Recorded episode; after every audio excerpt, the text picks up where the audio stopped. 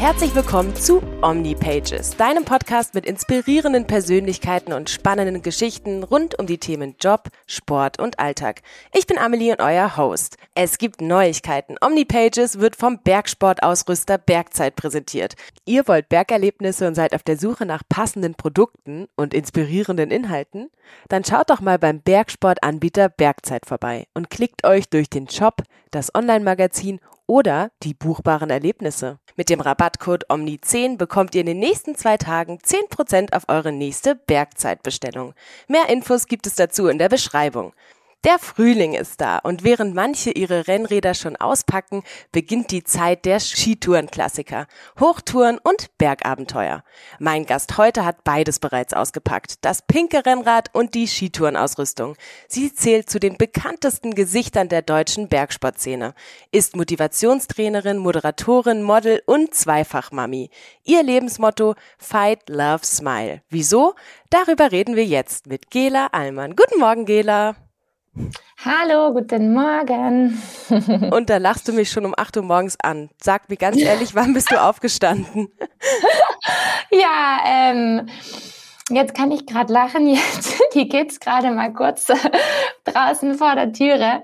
Die, die, die haben äh, schon sehr früh Rabatt gemacht, trotz Zeitumstellung, trotzdem um halb sechs, also letzte Woche noch halb fünf. es geht früh raus mit zwei kleinen Scheißern, wenn man das so sagen darf. Wir reden ja immer über so Lebensereignisse, die einen geprägt haben. Und ich glaube, ich kann vorwegnehmen, dass dann deine zwei Kinder schon auch so ein einschneidendes Erlebnis waren. Ja, total. Boah, also ich glaube vor allem für so freigeistige Menschen, die, ähm, die gern draußen unterwegs sind, die gerne ähm, ihren Tag und alles selbst gestalten. Ich bin selbstständig beruflich, also bin jemand, der sich nicht so gern binden lässt. Und dann plötzlich hast du zwei Kids, die, ähm, die den Takt angeben. Das ist eine ganz andere Nummer, die, die, die, die eigentlich ja 90 Prozent deiner Aufmerksamkeit brauchen, ähm, wenn nicht 100. ähm, also die, die, die, die einfach, für die du Verantwortung hast plötzlich, die, ja, die einfach den Takt angeben. Es ist so. Kids geben in dem Alter dann für, für eine Mama den Takt an. Wenn, wenn man nicht eben gerade sagt, ähm, man teilt sich auf, so wie das bei uns ja super cool der Fall ist, dass mein Mann, der Andi, der auch selbstständig ist und ich uns ähm, das ganz gut aufteilen, dann habe ich natürlich Zeit für mich. Aber wenn die Kids da sind, dann gibt's einfach nur Kids, weil ähm, die haben so, ein, so eine Energie, sage ich mal, da kommt man gar nicht aus was ja wunderschön ist. Also das, das hat zum einen diesbezüglich mein Leben verändert, weil es, glaube ich, einfach alles verändert, plötzlich Mama zu sein, plötzlich die Aufmerksamkeit nicht mehr nach innen zu richten, sondern nach außen. Ähm, plötzlich dreht sich alles einfach um zwei kleine Herzchen, die nicht mehr innen, sondern außerhalb deines Körpers schlagen. Es ist schon so. Ah ja. Und nichtsdestotrotz hast du eigentlich so deine Passion nicht aufgegeben. Ich habe gesehen, dass du jetzt einen YouTube-Channel released hast im Februar. Yes. Und da geht's auch um so Themen, wie man schafft, ähm, mit den Kindern tatsächlich ja Sport zu machen oder so grundlegende ja. Fragen. Ja, ich ich ähm, ich merke einfach, dass, dass das ein Riesenthema ist, dass ähm, dass man einfach halt trotzdem irgendwie ja noch weiter sein Ding machen will und dass man nicht, nur weil man jetzt Eltern, Mama, Papa ist, irgendwie komplett sein Leben aufgeben will. Und das muss man auch gar nicht. Aber ich glaube, viele haben da so eine riesen Hemmschwelle und denken sich, Mensch, jetzt geht echt gar nichts mehr.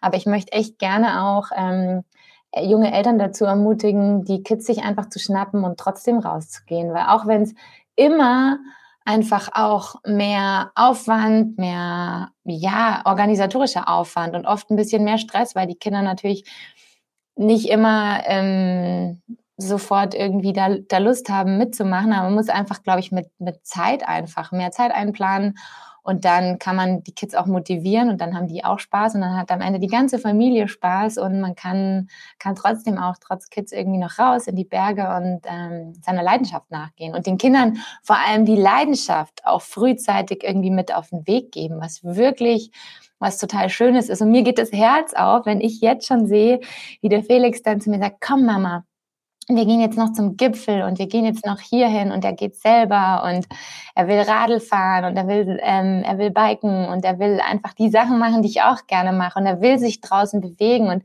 wie er total geschickt schon mit drei Jahren in den Bergen unterwegs ist, weil er es einfach schon kennt und das ist ähm, schon cool, wenn man ihnen das einfach von klein auf mit auf den Weg gibt. Ich finde es aber spannend, dass es da so wenig Angebot tatsächlich gibt, oder? Wenn man rumschaut, also ich höre das von einigen Freundinnen, die auch schwanger sind, die gar keine, ja, da, da gibt es kein Angebot. Wieso ist das so? Was glaubst du?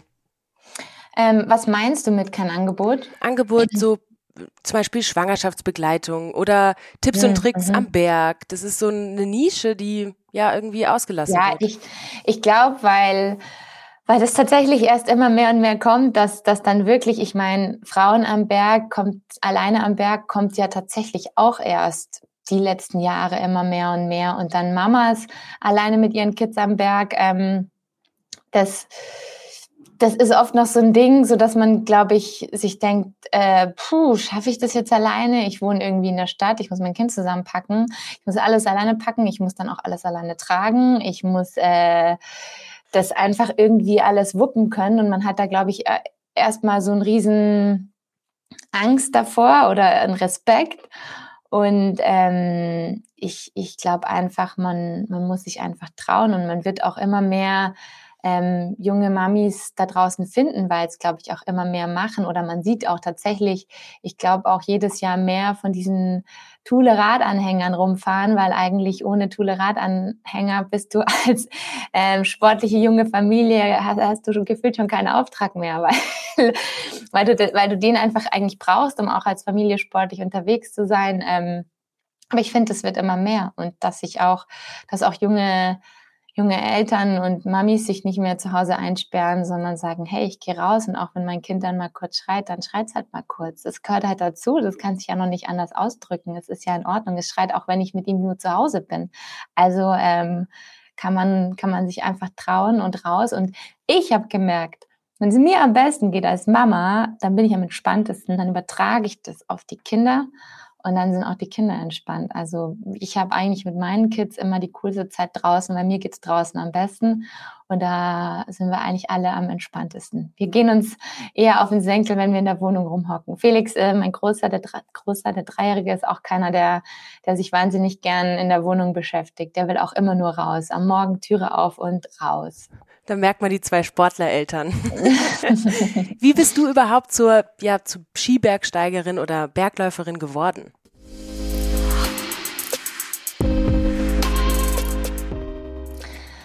Also ich bin immer schon gerne in die Berge gegangen und habe dann so zu Studienzeiten meinen Ausgleich, ich habe Sport studiert in München und bin dann echt immer zum Ausgleich in die Berge gegangen und habe dann gemerkt, dass ich da echt schnell unterwegs sein kann und mir das total taugt und ich dann ein gewisses Talent habe und habe dann angefangen zu laufen und habe dann gemerkt, hey, ich, ich, das ist einfach so meins und habe dann bin dann einfach immer öfter äh, irgendwann fast täglich gefüllt in die Berge gefahren zum Training, habe angefangen mir kleine Bergläuflein zu suchen, wo ich starten kann und ähm, habe gemerkt, dass ich einfach gut bin und dass, dass das läuft. Ähm, ich meine, das haben jetzt, das war vor zehn Jahren oder so, nee länger, nee länger, ich bin ja schon alt. ah, nee, doch ungefähr irgendwie sowas, zehn, elf Jahren, ähm, zwölf Jahren. Und da, da haben das auch irgendwie noch nicht so viele gemacht, muss man auch sagen. Da war das gerade so im Kommen. Also da sind auch die wenigsten Skitouren gegangen. Das ist ja eigentlich erst so seit fünf, sechs Jahren. Da, da waren echt total wenig Mädels, die Skitouren gegangen sind. Und Skitouren-Rennsport war schon fast überhaupt niemand unterwegs. Und ich habe eben mit im Sommer angefangen und hatte da so viel Freude und Spaß dran, dass ich eigentlich halt auch im Winter nicht aufhören wollte zu trainieren und was adäquates gesucht habe. Und das war so die Zeit, da waren alle eigentlich gerade so noch beim Snowboarden, weil das viel cooler war und man ist dann wieder umgewuppt ähm, zurück auf, auf Skitourenski. Also ich bin früher Ski gefahren, dann diese Zeit lang, wo es einfach cool war, Snowboard zu fahren, Snowboard gefahren und habe mir dann gedacht, okay, ich will Skitouren gehen, dafür muss ich wieder Skifahren. Habe dann wieder umgesattelt auf Skitourenski und ähm, ja, bin so dann direkt, eigentlich mein erstes Paar Tourenski waren eigentlich gleich Rennski. Okay. also mich hat, mich hat, tatsächlich damals gar nicht so das interessiert, so dieses, ähm, ich gehe jetzt irgendwo total romantisch, coole Skitouren in der Natur, irgendwas Alpines. Ähm, das war gar nicht so mein Gedanke. Bei mir war es von Anfang an dieser Fitnessgedanke, weil ich einfach den, den Berglauf auf den Winter ähm, transferieren wollt und da was Adäquates gesucht habt. Das hat aber damals so dieses, jetzt dieses Fitness-Skitouren gehen ist ja jetzt in aller Munde. Das war da damals vor zehn, elf Jahren noch, noch überhaupt nicht so. Also da haben das wirklich noch super, super, super wenige gemacht. Und dann bin ich rangegangen. Das hat einfach mir total viel Spaß gemacht, ähm, weil es einfach so gut lief, weil ich weil ich einfach, ähm, ja, immer wenn man wo erfolgreich ist, dann will man immer mehr, geht's immer weiter. Ähm, glaube, das kennt jeder. Und so war das. Und hast du dir das alles selber beigebracht oder hattest du Lebensbegleiter oder ja Mentoren, die dich an die Hand genommen haben? ähm, tatsächlich war das damals so irgendwie der hat man sich das echt ziemlich selber beigebracht, aber man hat dann schnell die Leute aus der Szene irgendwie einfach bei den Bergläufen und so weiter getroffen und sich gegenseitig ausgetauscht bei den Skitourenrennen. Ähm, und die haben einen dann so ein bisschen an die Hand genommen und ähm, mit begleitet. Ich habe auch damals ähm, für mich der Beni Böhm, den habe ich damals kennengelernt, der da auch schon auf seine 8000er gerannt ist. Das war jetzt für mich nichts, es kam nie in Frage, aber ich fand es einfach auch cool zu sehen. Ah, cool, der läuft da auch den Berg rauf. Das probiere ich jetzt, probiere ich jetzt mal auch. Also es hat mich einfach dann gleich fasziniert und ähm, der René Fischer ist auch so ein Urgestein in dem Skitouren-Segment, den habe ich da recht früh kennengelernt. Da, von dem habe ich mir auch einiges abschauen können. Nee, es waren dann eigentlich immer so Leute, die man kennengelernt hat und die ein bisschen geplaudert haben und wo man gemerkt hat, ah ja, das ist, das ist mein Ding. Und ich meine, ich war, war dann ähm, Diplom-Sportwissenschaftlerin, sprich den ganzen Trainingshintergrund konnte ich mir selber geben. Dann hat das funktioniert. Und wie hat sich das bei dir ausgewirkt im Kopf dann durch die, diesen Sport? Hast du dich da verändert, weil du gemerkt hast, du hast deine Grenzen anders austesten können? Das finde ich auch immer ganz spannend, wenn man auf einmal so was Neues beginnt und diese Anfangszeit, wie man sich selbst damit irgendwie mit verändert. Also für mich war das schon super spannend, weil ich davor, also ich bin davor einmal Schwimmwettkämpfe geschwommen. Ähm, das war nur so mein Wettkampfding, was mir immer Spaß gemacht hat. Aber sonst war ich gar nicht so der Wettkampftyp vorher gewesen. Und ich bin das aber total geworden. Es hat mir wahnsinnig Spaß gemacht, mich da zu messen und ähm, ja, eben da in, in dem neuen Sport Gas zu geben. Ja, wirklich wahnsinnig spät, wo andere schon fast wieder aufhören mit 25 oder so. Und ähm, das, das hat mir total viel gegeben. Also da habe ich auch in diesen unendlich viel dazugelernt, weil das einfach Sportarten sind, in denen man, glaube ich, wahnsinnig viel lernt. Überleg mal Skitouren, Rennsport, da hast du eigentlich ja alles, was du so brauchst. Da hast du die konditionellen Fähigkeiten, die du brauchst für richtig lange Aufstiege, also so diese großen Skitourenrennen, von denen du gesprochen hast, die jetzt dann so ihre Hochs Hochsaison feiern, so März, April ähm, wo du einfach über zwei, drei Tage hohe, über Hochtouren letztendlich ein bisschen schneller gehst. Ähm, da hast du einfach lange, lange Anstiege, da gehst du 2.000, 3.000 Höhenmeter am Tag, ähm, viele, viele Kilometer, brauchst also da eigentlich alle Skills, die du so hast, konditionelle Fähigkeiten, koordinative Fähigkeiten. Du musst im Team fungieren, weil die großen Skitourenrennen geht man im Team. Du musst ähm, äh, abfahrtsmäßig irgendwie fit sein, aber hast auch da einen totalen Spaß in der Abfahrt. Ähm, es kommt ja irgendwie alles zusammen, eben Geschicklichkeit im, im Fellwechsel, Schnelligkeit, äh, ja, bist, bist in allem letztendlich gefordert. Du musst auch deinen eigenen Kopf äh, total immer wieder fokussieren, wenn du so wahnsinnig lange Rennen gehst und über Stunden, was weiß ich, manchmal bist du ja auch zehn Stunden unterwegs, unterwegs bist, dann macht es dir natürlich irgendwie nach ein paar Stunden mal keinen Spaß mehr. Und da musst du dich immer fokussieren und ähm, lenken und leiten lassen von diesen Gedanken, wenn du im Ziel ankommst und einfach alles von dir abfällt und, und, du, und du das Ziel geschafft hast. Also du musst natürlich mental, kannst du wahnsinnig viel lernen an langen Ausdauer. Einheiten, da gibt's nichts. Du hast gerade gesagt, der schnelle Skitourenfälle wechseln. Den hast du auch in deinem YouTube-Channel als kleinen Trick drin gehabt. yes. Das heißt, du hast jetzt die Corona-Zeit für dich genutzt, um Videos selbst auch zu erstellen und deinen Mitmenschen Tipps und Tricks mitzugeben. Oder was war so der Hintergedanke? Genau, das war tatsächlich der Hintergedanke, ähm, zu sagen, ja, was, was kann man, was kann man machen, wo man einfach auch von zu Hause aus sagen kann, ähm, wir können das hier selber produzieren. Und das war dann echt so, dass ich mir gedacht habe, ja, das ist cool, ähm, mit, mit ein paar YouTube-Videos einfach zu sagen, zu zeigen, an Skitouren gehen ranzuführen, da die Anfänge abzuholen und ähm, in weiterführenden Videos dann eben auch die, die noch ein paar extra Trips, Ticks und Trips haben wollen und eben auch die die Mamis abzuholen, ähm, mit Trainingsvideos, die, die Leute auch abzuholen, die vielleicht im Homeoffice nicht so die Möglichkeit haben, gerade rauszugehen, ins, ins Fitnessstudio zu gehen. Und ähm, ein, ein Part in meinen, auf meinem YouTube-Channel ist noch Thema Mindset, was ja total meins ist. Allerdings habe ich das noch nicht so befüllen können, weil dafür, glaube ich, brauche ich am meisten Ruhe. Und die habe ich gerade einfach mit einem sechs Monate alten Baby und einem Kleinkind zu Hause, die gerade durch Corona sehr viel zu Hause sind nicht so viel, um wirklich da in diese Themenbereiche reinzugehen. Aber ich freue mich schon, vor allem auch da dann Gas zu geben, weil das auch Themen sind, die mir persönlich wahnsinnig viel geben und gegeben haben in meinem Leben. Und ich weiß einfach, dass der Kopf und die richtige Einstellung, also das richtige positive Mindset, über alles entscheidet, dass unsere bewusste Gedankensteuerung ähm, so, so wichtig ist, dass es uns gut geht, dass wir positiv sind, dass wir optimistisch sind. Und ähm, ja, habe da nach meinem Unfall vor ein paar Jahren einfach so viel für mich dazugelernt. Also damals schon in dieser Leistungssportzeit, ähm, wie pusht man sich mit dem Kopf und dann in meiner Reha-Zeit. Und ja, die Gedanken möchte ich einfach auch wahnsinnig gerne teilen, weil ich da einfach an eigener Erfahrung ja, sehr viel mit schon mitgenommen habe.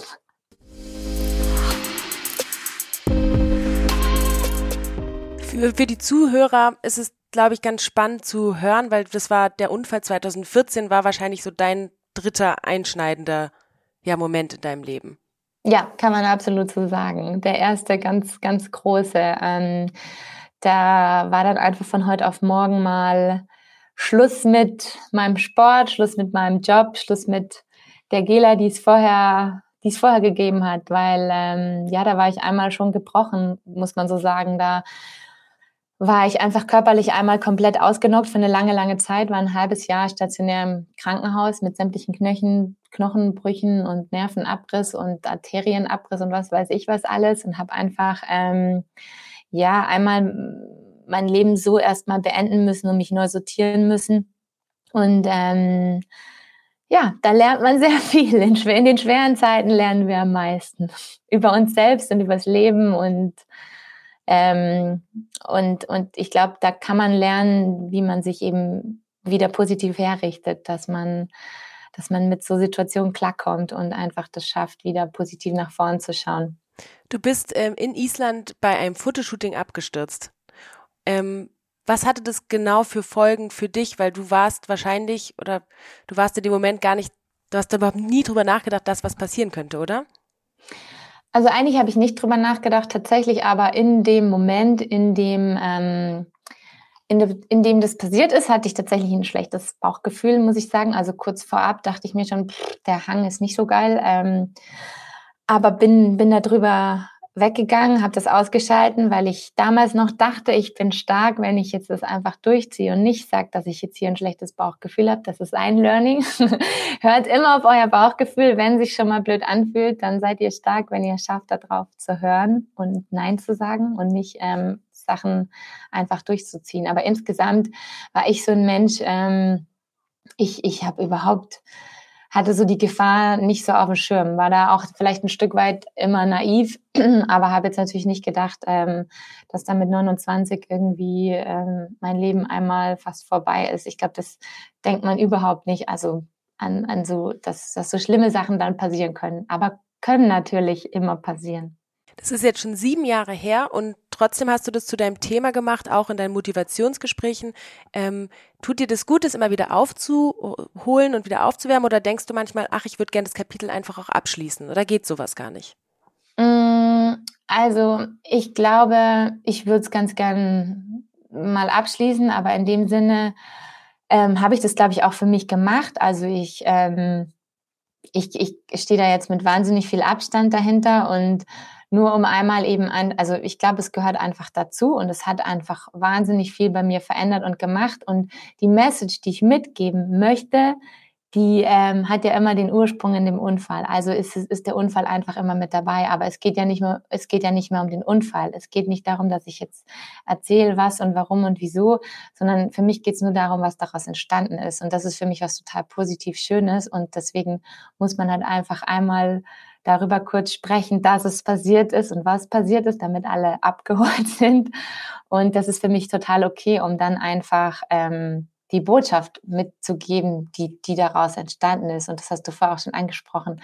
Mein, mein Lebensmotto, Fights My Love, hinter der, dem sich viele Werte verstecken, ähm, viel positives Denken, viel, ähm, viel, viel Ermutigung der Menschen, dass, dass die Kraft, die man braucht am Ende dann, dass man die immer in sich selber finden kann. Und ich finde das eine wahnsinnig tolle Aufgabe und eigentlich für mich ein, Geschenk, dass, dass ich das weitergeben darf und teilen darf und einfach ähm, durch den Unfall die Menschen sich einfach auch was drunter vorstellen können und ähm, ja, dass, dass dadurch vielleicht leichter mal auf sich selber transferieren können und dann wirklich auch für sich selber Fortschritte machen. Und für mich ist irgendwie ein totales Geschenk, dass mich wirklich fast eigentlich täglich Nachrichten erreichen zu meinem Buch, das ich über diese Unfallzeit geschrieben habe, wie sehr ihnen das selbst geholfen hat, ähm, wieder positiv nach vorn zu schauen. Und für mich ist das einfach das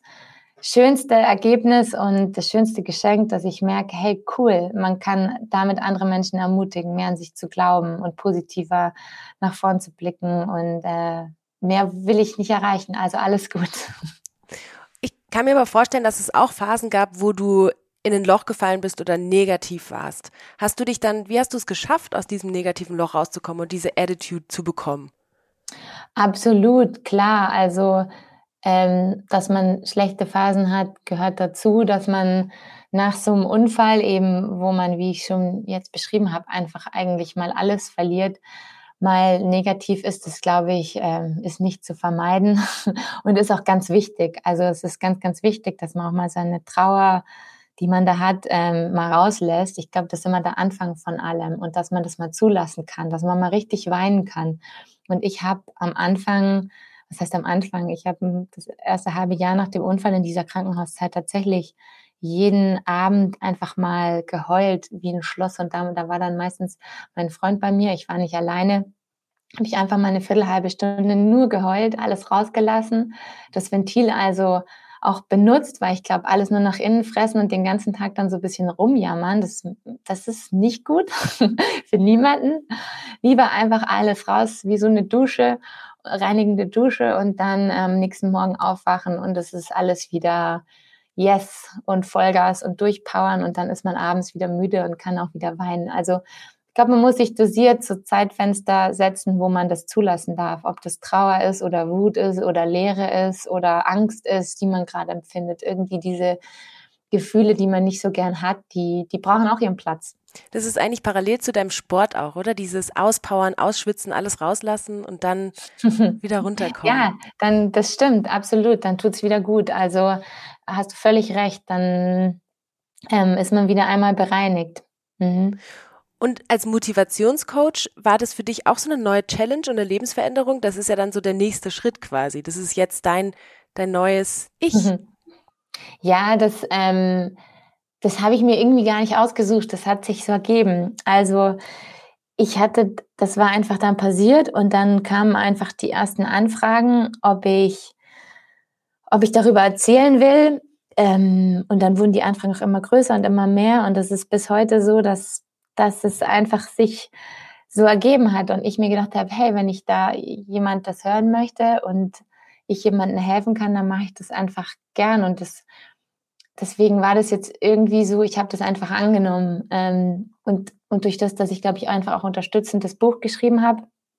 Und jetzt habe ich mich aber bewusst dazu entschieden, tatsächlich ein zweites Buch zu schreiben, das eigentlich nochmal ähm, ja, den, den Weg, der dann nach dem Unfall passiert ist, ähm, beschreibt. Das erscheint nächstes Jahr im Frühjahr. Also ich bin noch fleißig am Schreiben. So ein Projekt dauert ganz schön lange, bis es dann wirklich mal draußen ist. Mm, und das ist jetzt für mich, also es ist nie eine Herausforderung in dem Sinne, es, es ist für mich jetzt, also es ist vielleicht ein bisschen eine Herausforderung gewesen, sich dann dahin zu stellen vor 500 oder 1000 Leute und das einfach mal zu erzählen. Aber irgendwie auch nicht, weil es irgendwie für mich einfach natürlich war, das zu tun. Also das, das einfach, es hat sich einfach immer richtig angefühlt und ich wusste immer, ich kann was mitgeben und ich erzähle einfach nur das, wie es ist und was passiert ist und ich wusste, ich kann was mitgeben. Und das Buch zu schreiben war eigentlich jetzt für mich auch nicht so die Herausforderung. Ich habe schon immer viel Tagebuch geschrieben und einfach alles runtergeschrieben und, und aufgeschrieben und habe dann einfach ja das Ganze in Buchform gebracht und geteilt und Jetzt ist es eine Herausforderung, das zu schaffen, mit zwei kleinen Kindern zu Hause die Ruhe zu finden und noch dieses zweite Buch zu schreiben. Das ist tatsächlich die größte Herausforderung. Das heißt, wenn du so über einschneidende Erlebnisse sprichst, hast du den Unfall und dieses Coming Back und dann hast du aber gleichzeitig, würdest du es als zwei Kapitel sehen, die Zeit danach? Ja, definitiv. Ich würde es als einmal ähm, das erste halbe Jahr im Krankenhaus oder in den Kliniken. Das war so diese körperliche Regeneration.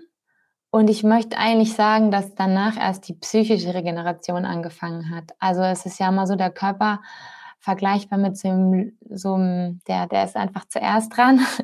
Der ist viel lauter und um den kümmert man sich auch erst und der zeigt uns ja oft auch auf, wo es eigentlich psychisch hakt, aber die, das, das überhören wir Menschen ja immer gern. Die Seele und Psyche ist ja sehr viel leiser und ruhiger und macht nicht so laut auf sich aufmerksam oder ist so offensichtlich kaputt wie jetzt der Körper nach so einem Unfall. Und ähm, genau, ich, ich würde sagen, danach kam dann so die Zeit, wo ich mich mehr nach innen mehr, mehr nach innen mich gedreht habe und befasst habe und geschaut habe, okay, welche Stellschrauben muss ich jetzt da drehen? Was hat, was hat das eigentlich alles mit mir gemacht? Also zu Themen wie Angst oder das ist wahrscheinlich auch wieder aufgekommen danach, oder? Absolut. Thema Angst weiterverarbeiten, ähm, Kontrollverlust war für mich so ein Riesenthema.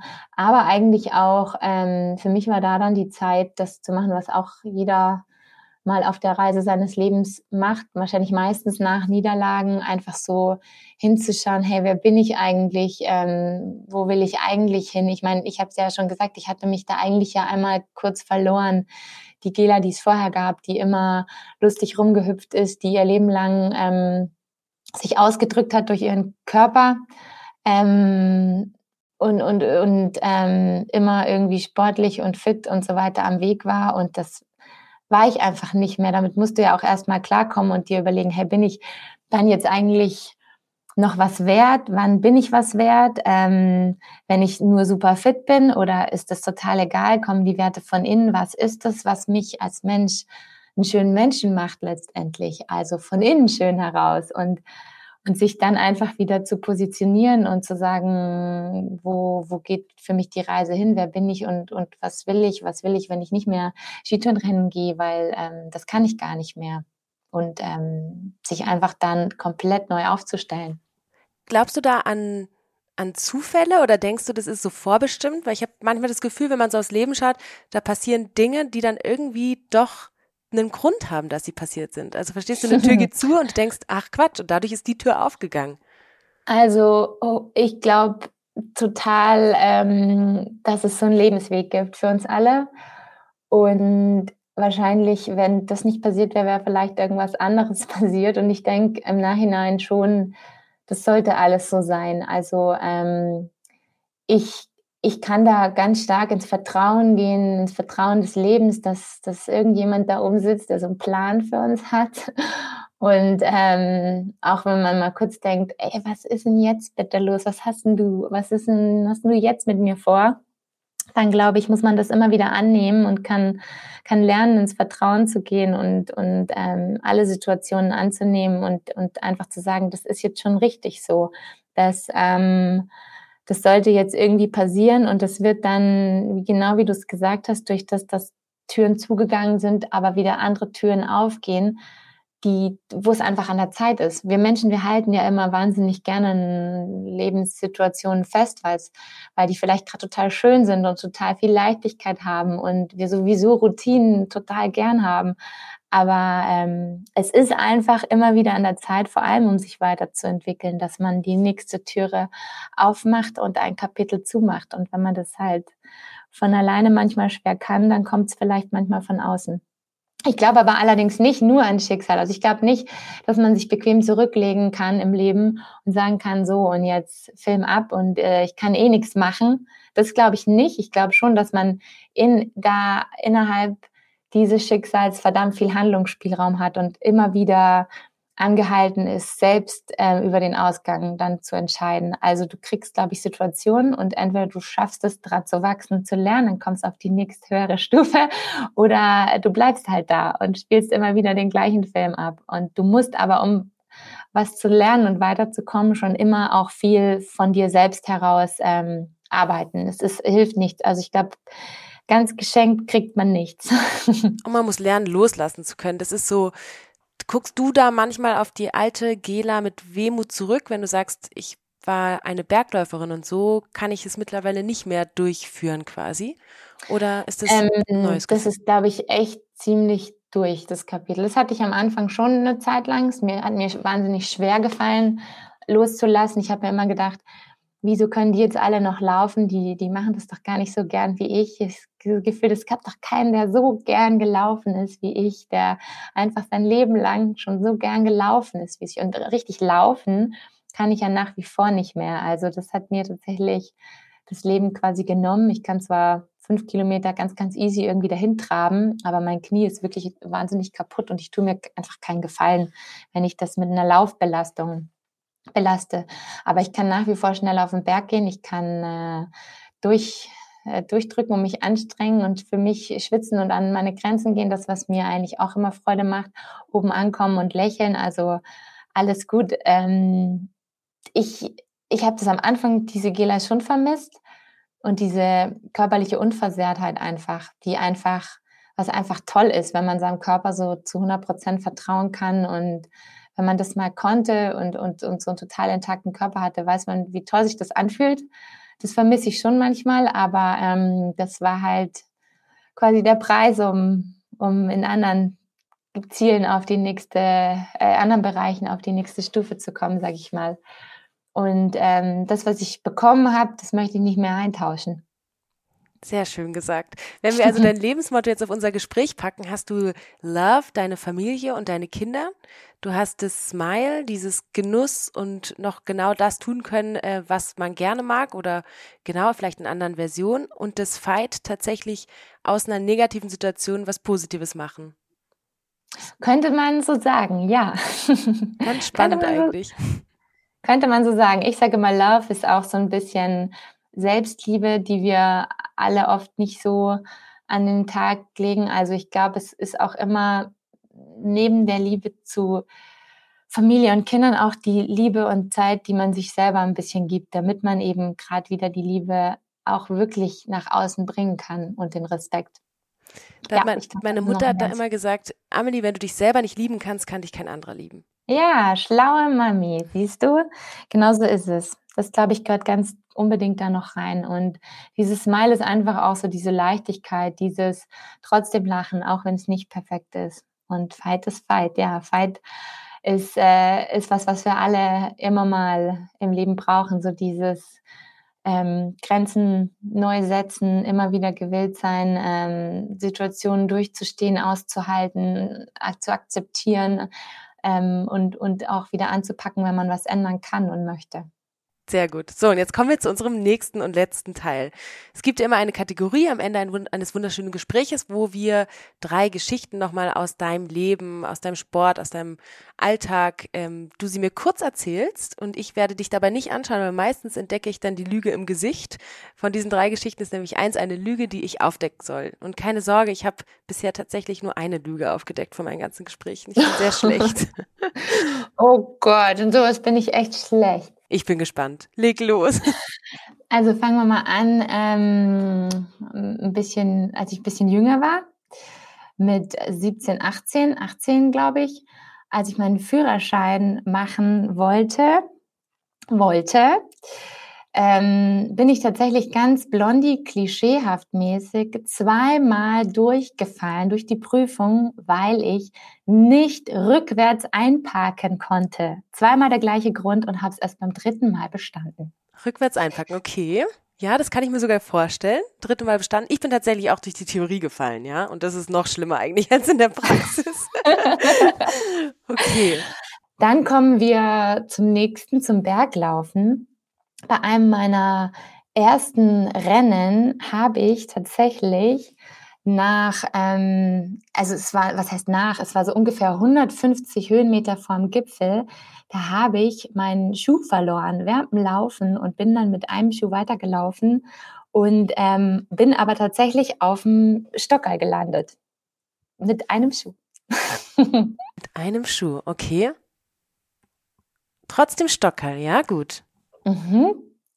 Nächste Nummer oder letzte Nummer. Ähm, ich bin ja dann zum Skitourensport gekommen und konnte aber, weil ich so lange Snowboard gefahren bin, eigentlich gar nicht wirklich Skifahren. Wir waren mal im Gelände, eine meiner ersten Touren im Gelände und ich bin eigentlich die ganze Abfahrt ähm, nur runtergefallen. Also einfach nur gefallen, gefallen, gefallen, weil ich so unendlich schlecht im Tiefschnee ähm, Skifahren konnte. Also von wegen hier die super Skitourengerin, die eigentlich überhaupt nicht, ähm, überhaupt nicht äh, Skifahren konnte.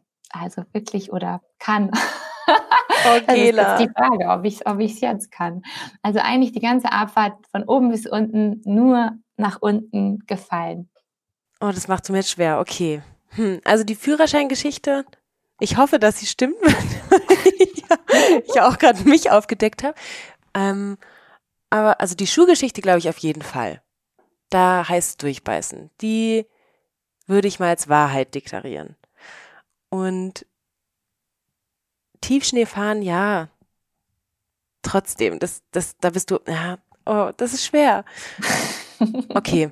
Ich glaube, ich, ich gehe auf Risiko und glaube, dass die Führerscheingeschichte falsch ist bitte deck auf und sag, dass es stimmt. die, die, es ist tatsächlich so, dass die Geschichte mit Michu erfunden ist. Nein! Die dich als erste, als sicherste Geschichte gesehen hat. Uh, oh. Ich habe einfallen lassen.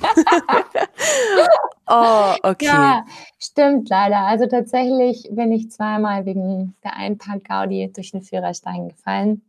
Und tatsächlich bin ich bei meiner ersten alpinen Abfahrt nur gestürzt und nicht gefahren und habe mir danach gedacht, Gela, jetzt reicht's. Du willst ja noch Skitourenrennen machen, kannst nicht mal Skifahren. Dann habe ich mich, äh, weil ich einfach nur vom Snowboarden gekommen bin und das Skifahren so lange her war. Mm, und dann habe ich wieder Skifahren gelernt. Sehr schön. Gut, mit Willenskraft. Vielen, vielen lieben Dank. Ich übe weiter an meiner, meinem Lügendetektor-Skills und freue mich, dass du dir Zeit genommen hast. Vielen Dank. Gerne. Alles Gute dir und ähm, ja, viel Spaß in den Bergen.